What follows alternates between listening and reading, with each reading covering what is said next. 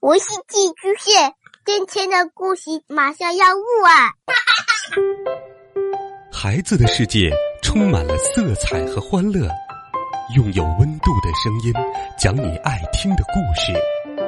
白羊叔叔和大明的晚安故事。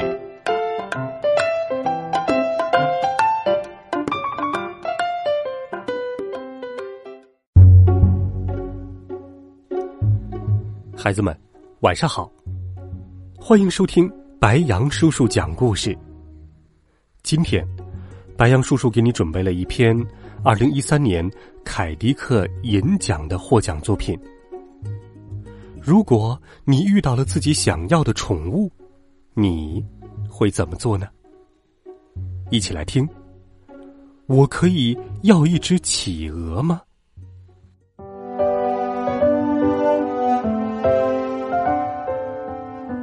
故事的主人公叫艾略特。艾略特年纪不大，却相当绅士。星期六早上，老爸说：“家庭日，我们去水族馆好不好？”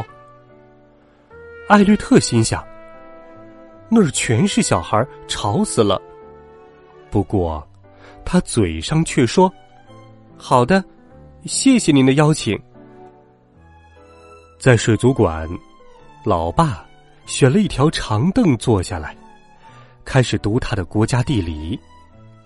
嘿嘿，好好玩吧，小伙子，他说道。艾略特就背着包自己走了。艾略特就是这么做的。他绕过围满小孩的水族缸，躲开奇异水母区和潮汐体验区。在大厅尽头，他发现了企鹅。企鹅们穿着整洁的黑羽燕尾服，绅士极了，就像艾略特一样。费迪南麦哲伦看上去也和他很像。企鹅展馆的旁边就挂了一幅费迪南麦哲伦的画像，因为是他。首先发现了麦哲伦企鹅。时间不知不觉的过去了。中午，老爸问艾略特：“玩的开心吗？”“非常开心。”艾略特说。“爸爸，我可以要一只企鹅吗？”“嗯，呃，当然可以。”老爸递给他二十美元，因为。他看到，纪念品商店里的企鹅绒玩具需要十九点九五美元。艾略特接过钱，说道：“谢谢，您太好了。”他转身向场馆里走去，并没有走进纪念品商店。来到企鹅展览馆，艾略特把书包里的东西全都倒了出来，选了一只。最小的企鹅，赶紧塞了进去，背起它，赶快往外走。离开水族馆时，老爸问：“你的企鹅呢？”在我书包里，艾略特说：“谢谢您的关心。”一回到家，艾略特就把房间里的空调调到了最低。要不要溜冰？艾略特问。嘎！麦哲伦说：“哦，他给这只企鹅起名叫麦哲伦。”于是，艾略特把他的旧戏水池拖上楼，又把水管接到了厨房的水龙头上。爸爸回头看了看正在忙上忙下的艾略特，不好意思，打扰了。经过老爸书房时，艾略特说。很快，空调就起作用了。艾略特的房间里结上了冰。他和他的企鹅麦哲伦一起滑着冰。过了一会儿，艾略特敲开了老爸书房的门。我要去图书馆查一下麦哲伦的资料。哦，我三年级时也结识了库克船长。”老爸说：“您在哪儿遇上他的呢？”艾略特问。可是，老爸已经转过头去画他那张大堡礁区域图了。艾略特带着麦哲伦去了图书馆，他把企鹅麦哲伦放到服务台上，麦哲伦乖乖的一动不动，即使他眨了眼，斯坦布里奇太太也没什么反应。他帮他们登录冰上企鹅网站。复印了南极洲趣闻，还把鸟类保护手册借给他们。回家路上，艾略特买了八袋冰和一袋点心。运气不错，老爸给的二十美元刚好够用。